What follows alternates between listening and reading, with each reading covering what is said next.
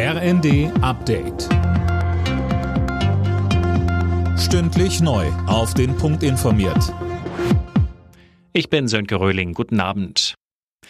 Sozialminister Heil setzt in Sachen Bürgergeld jetzt auf den Vermittlungsausschuss. Der soll so schnell wie möglich einen Kompromiss finden.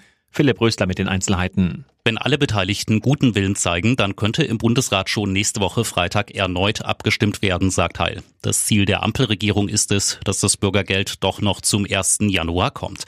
Die Bundesländer, in denen die Union mitregiert, hatten ihre Zustimmung erstmal verweigert.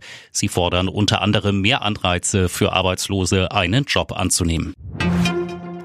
Gas- und Fernwärmekunden bekommen nächsten Monat eine einmalige Soforthilfe. Das hat der Bundesrat beschlossen. Der Staat übernimmt im Dezember die Abschlagszahlungen. Wer allerdings nicht direkt an den Versorger, sondern den Vermieter zahlt, profitiert nicht sofort davon. Melanie Weber-Moritz vom Deutschen Mieterbund sagte uns. Diese Entlastung wird erst im Zuge der Heizkostenabrechnung abgerechnet und im allerschlechtesten Fall wird das im nächsten Jahr im Dezember erst der Fall sein. Das heißt, die meisten Mieter werden von der Entlastung erst sehr spät etwas haben.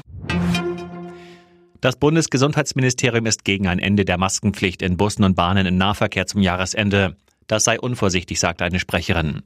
Zuvor hatte Schleswig-Holstein angekündigt, mit den anderen Bundesländern über ein Auslaufen der Maskenpflicht sprechen zu wollen. Amazon-Gründer Jeff Bezos will wie andere Superreiche einen Großteil seines Vermögens für wohltätige Zwecke spenden. Das hat er in einem CNN-Interview angekündigt. Bezos ist mit einem geschätzten Vermögen von 120 Milliarden Dollar der aktuell viertreichste Mensch der Welt. Kurz vor Beginn der umstrittenen Fußball-WM in Katar ist die deutsche Nationalmannschaft am Abend im Oman gelandet für ein Kurztrainingslager.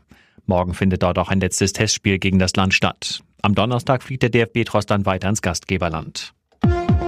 Alle Nachrichten auf rnd.de